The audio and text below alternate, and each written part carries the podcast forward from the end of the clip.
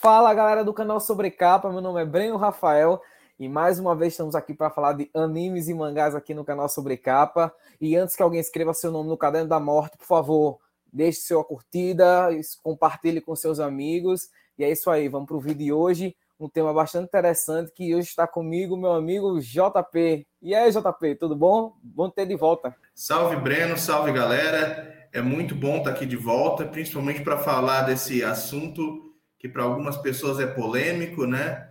Mas eu espero que a gente não desagrade ninguém, porque eu não, não quero que meu coração pare daqui a 40 segundos, né, Breno? Hoje, galera, a gente vai falar sobre é, os criadores de Death Note e também algumas de suas outras obras, né? Sem ser a mais conhecida. Mas Primeiro fala sobre Death Note, JP, um pouquinho da polêmica que ocorreu e tal, e fala também um pouquinho sobre Death Note. Eu acho que todo mundo aqui deve conhecer Death Note, então, enfim. Cara, quem não, não conhece Death Note, né, cara, é... Deveria ser um crime, né? Principalmente agora, Death Note, infelizmente, ganhou as manchetes negativamente aí, apesar da gente estar tá aí em 2021, né? Quem tá vendo esse vídeo em 2022, 2023, é, o ponto aqui que nós estamos gravando é 2021. E a gente teve aí um caso, cara, que lembrou muito a época da, da perseguição às cartinhas de Yu-Gi-Oh!, né, cara? É, então, ganhou a mídia, o Death Note. Mais um, um, ponto positivo que pode ser tirado disso é que, bom, com o Death Note no trending, né? A JBC aproveitou para tirar da gaveta os planos de republicação do Death Note. Para quem não tem ainda aí, não conseguiu adquirir o seu mangá do Death Note, né? Principalmente porque eu sei que muita gente prefere ver o anime, muita gente não, não lê, não chega a ler os mangás. Mas, para quem não conhece Death Note, né? Como a gente já fez as piadinhas do caderno aí, o Death Note é justamente um caderno dos shinigamis, que são representações do, do, dos ceifeiros, né? Japoneses. A gente tem diversas obras. Um dia a gente tem que fazer uma lista dos principais é, ceifadores do, dos mangás, né, Breno? E caso Uh, nós temos o Ryuk, que ele é um, né, um, desses, desses Reapers, ele está entediado, um Shinigami, e resolve jogar o caderno dele na Terra, né? Que vem com um monte de regras, né? Com bastante ônus e com alguns pequenos bônus que acaba caindo na mão do Kira, né? Que no, no começo não é Kira, né? na mão do Light Yagami, que resolve utilizar o caderno para mudar o mundo, né, cara? É uma escolha controversa ali que gera todo o plot do, do anime, né, que gera muita discussão acalorada até hoje, não só pela questão do, né, como foi apontado no jornal, de algumas pessoas terem, né, assim como é comum as pessoas terem diversos itens de cosplay, as pessoas têm cadernos Death Note e escrevem, né, não são inocentes, não, não se tem notícia até hoje de que algum tenha funcionado, né? Mas então, quando Light escreve o nome do, dos criminosos nesse caderno, eles morrem. Ele começa então a usar esse caderno para tentar melhorar o mundo, né? E criando planos cada vez mais mirabolantes e acaba atraindo a atenção da polícia e do grande detetive L, né? Isso, obviamente, é, é uma simplificação tremenda do plot, né?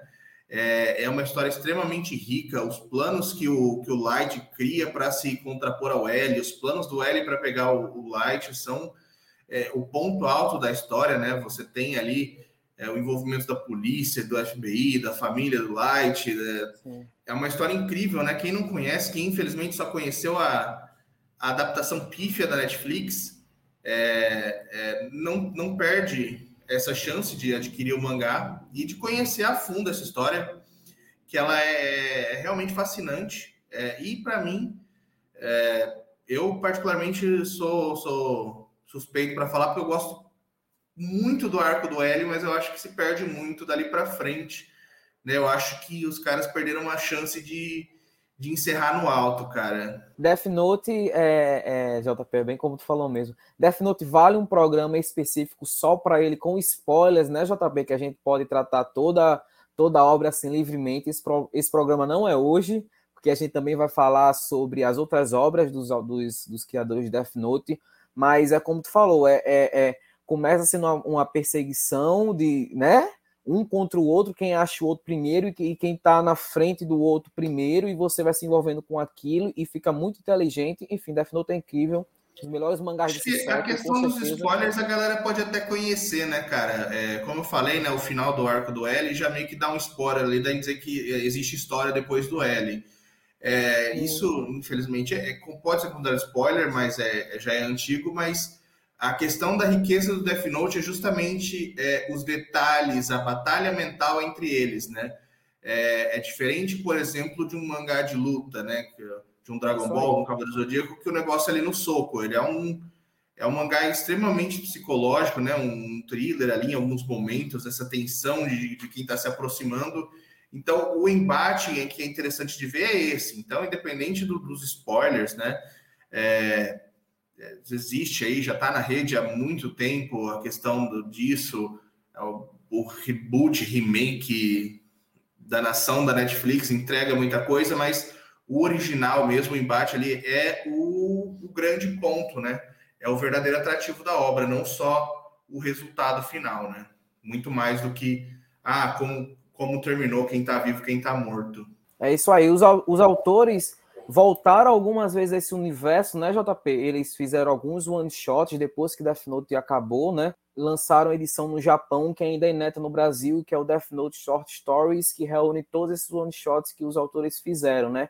Ainda ineta no Brasil, tomara que a JBC em breve publique aqui, né, JP, também essas, essas, esses pequenos spin-offs de, de Death Note. Vou só te confessar que eu não li esses one-shots, eu realmente como opinião minha, eu não dei uma chance para eles ainda, porque, como eu disse, para mim, é, o melhor final seria o final do, do L, então eu acho que isso de se prolongar demais a uma história que já estava encerrada, eu não acho legal.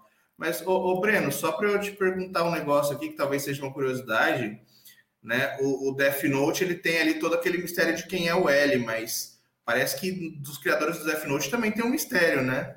Tem um mistério, tem um mistério sim. O Tsugumi Oba, JP, ele, ele é meio misterioso, ele não faz aparições públicas, enfim, eles não, ele não tem tantas obras conhecidas, né? Ele só tem o Death Note, o Bakuman, que a gente vai falar já já, o Platino End, que a gente vai falar já já também, e o Yamada Kan, que é a única obra dele sem o, o Obata, né? E daí muita gente acredita que o Tsugumi Oba seja um pseudônimo de algum outro mangaká, e muita gente acredita que ele é só um cara que, tipo assim, não quer aparecer, entendeu? Basicamente. Mas as suspeitas que ele é um outro mangaká, que é o Hiroshi Gamo, é que existem algumas partes em Bakuman que são muito coincidentes com um mangá desse do Hiroshi Gamo, entendeu? Algumas referências bem claras. E daí a galera começou a, a suspeitar em relação a isso.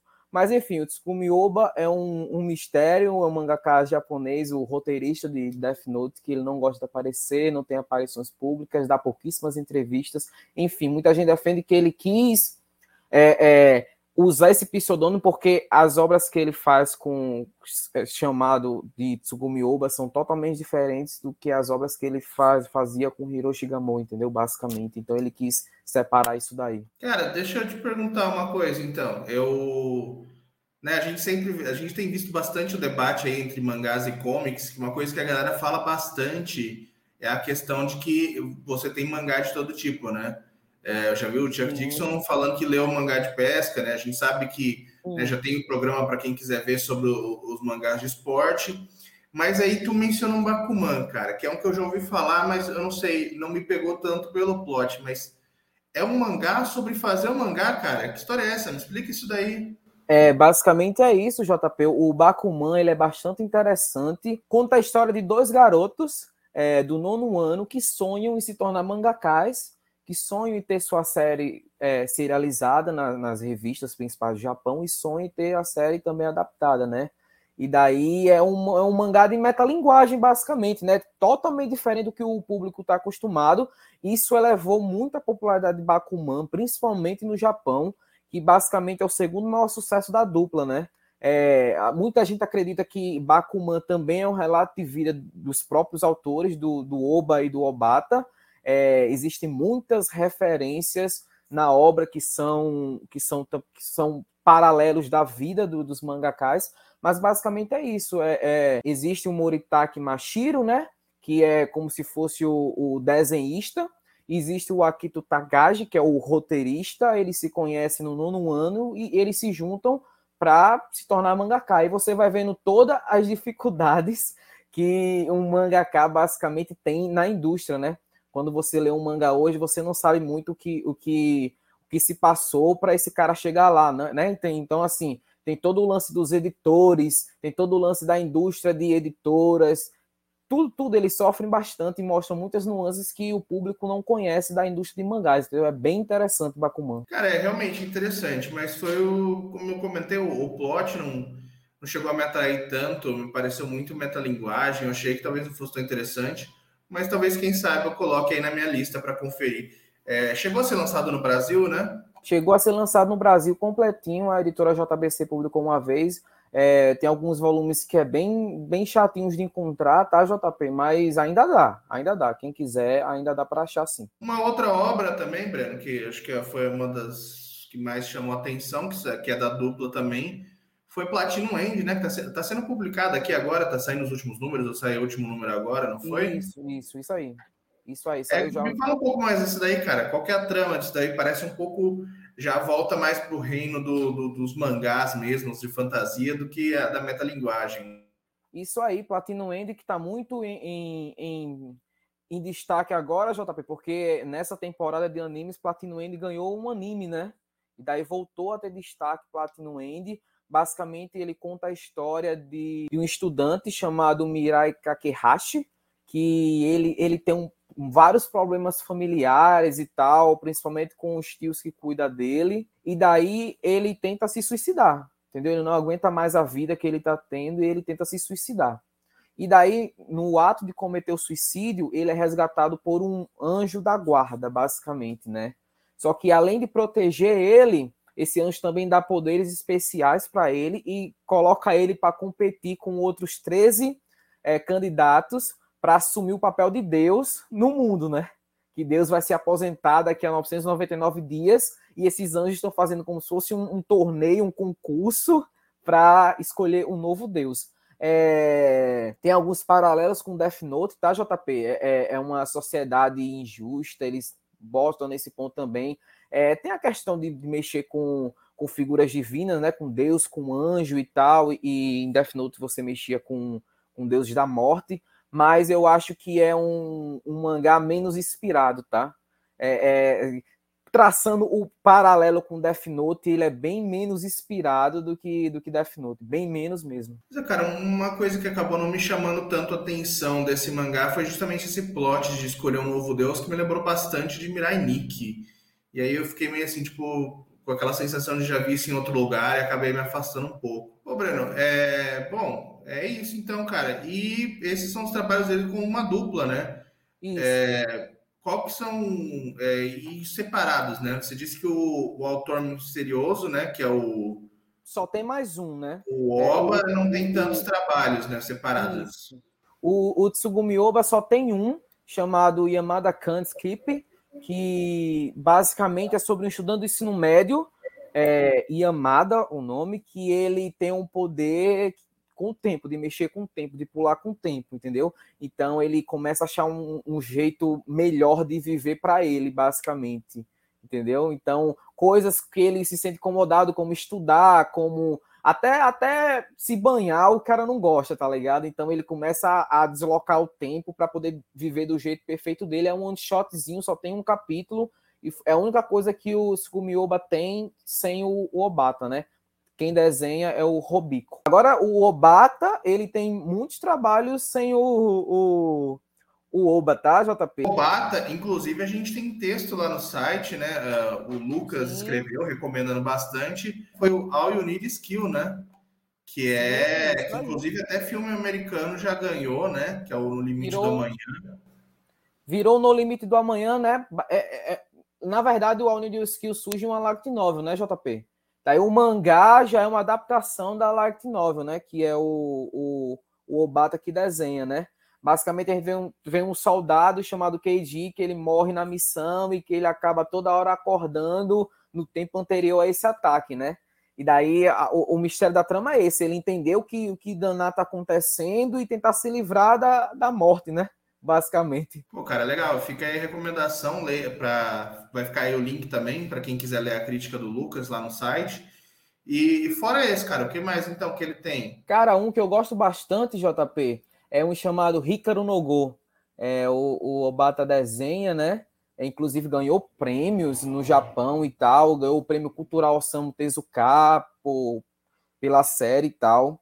É, basicamente, a gente vê um, uma história de um garoto chamado Shindo Hikaru, que ele vai procurar algumas coisas no sótão do seu avô, e ele desperta o fantasma de um exímio jogador de gol de, de séculos passados, entendeu? Esse fantasma meio que vai viver junto com ele, entendeu? E daí você vai vendo o, um estudante que não gostava de Go, que começa, para quem sabe, para quem não sabe quem é, o que é Go, é jogo bastante popular no Japão, como se fosse um xadrez japonês, digamos assim, né, JP? E daí esse fantasma vive com ele, começa a ajudar ele a, isso que é bacana na série. Começa a ajudar ele nas, nas suas primeiras partidas, só que o, o, o Ricardo começa a ver assim, não, cara, eu quero começar a ganhar os jogos sem tu, entendeu? Então ele começa a se desenvolver, você vai vendo um garoto que não gostava de gol, é, é, se aperfeiçoando no, no, no, jogo e também fazendo rivais, toda aquela trama shonen que a gente já conhece, né, JP? Eu gosto bastante, mano, de Ricardo no gol. É basicamente o, o Yu-Gi-Oh! do xadrez, né? Isso, isso aí, isso aí. E é, eu não entendo. Eu não entendo também, não foi, não? Foi publicado pela JBC. E um detalhe: eu não entendo nada de Go. Eu não procurei entender, tá? Não, não sei nada, não sei regra, não sei nada, mas é divertidíssimo o mangá. Divertidíssimo. Divertidíssimo. Outro mangá também, JP, que é o Obata que desenha, é o Blue Dragon, né?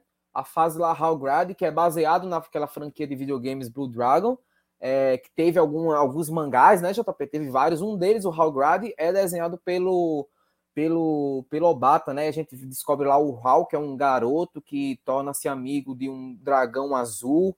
Enfim, eles se juntam, eles vão ser a única esperança daquele, daquele universo de fantasia, né?